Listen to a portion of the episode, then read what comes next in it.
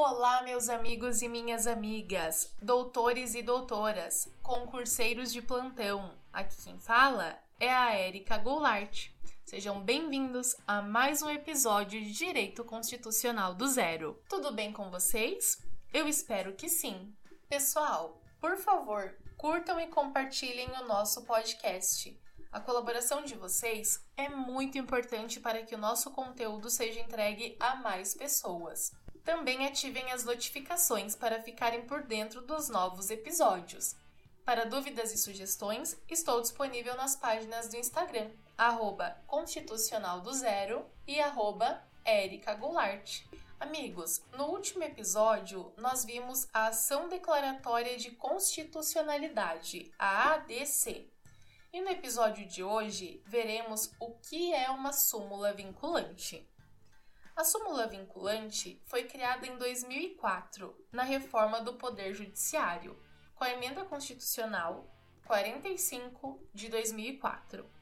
Foi disciplinada por meio da Lei 11.417, de 19 de dezembro de 2006.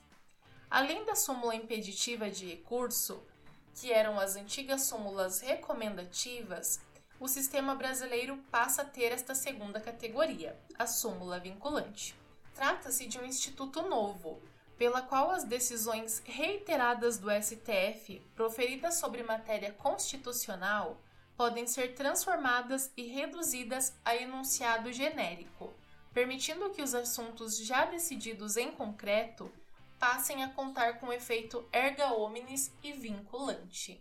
Temporalmente, a súmula assume, via de regra, efeitos ex nunc. No caso de descumprimento de súmula vinculante pelo Judiciário, cabe da decisão judicial diretamente ao STF a reclamação, que está prevista no artigo 102, inciso 1, a linha L da Constituição Federal, que, se procedente, determinará que outra decisão judicial seja proferida desta forma com respeito à súmula vinculante.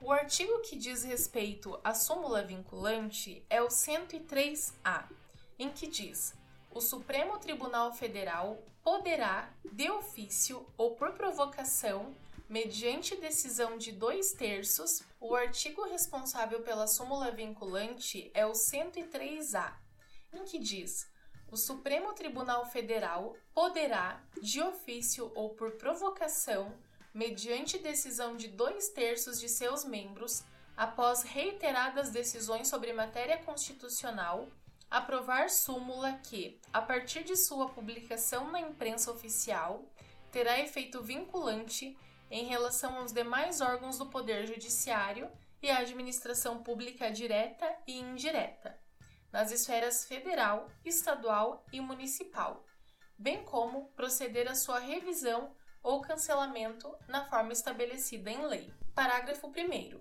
A súmula terá por objetivo a validade, a interpretação e a eficácia de normas determinadas, acerca das quais haja controvérsia atual entre órgãos judiciários, ou entre esses e a administração pública, que acarrete grave insegurança jurídica, e relevante multiplicação de processos sobre questão idêntica. Parágrafo 2.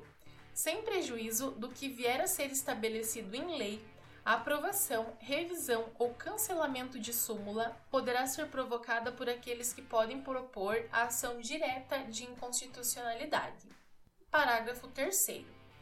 Do ato administrativo ou decisão judicial que contrariar a súmula aplicável ou que indevidamente a aplicar, caberá reclamação ao Supremo Tribunal Federal, que, julgando a procedente, anulará o ato administrativo ou cassará a decisão judicial reclamada e determinará que outra seja proferida com ou sem aplicação da súmula, conforme o caso. Amigos, por hoje é só. Eu espero que vocês tenham gostado. Um forte abraço!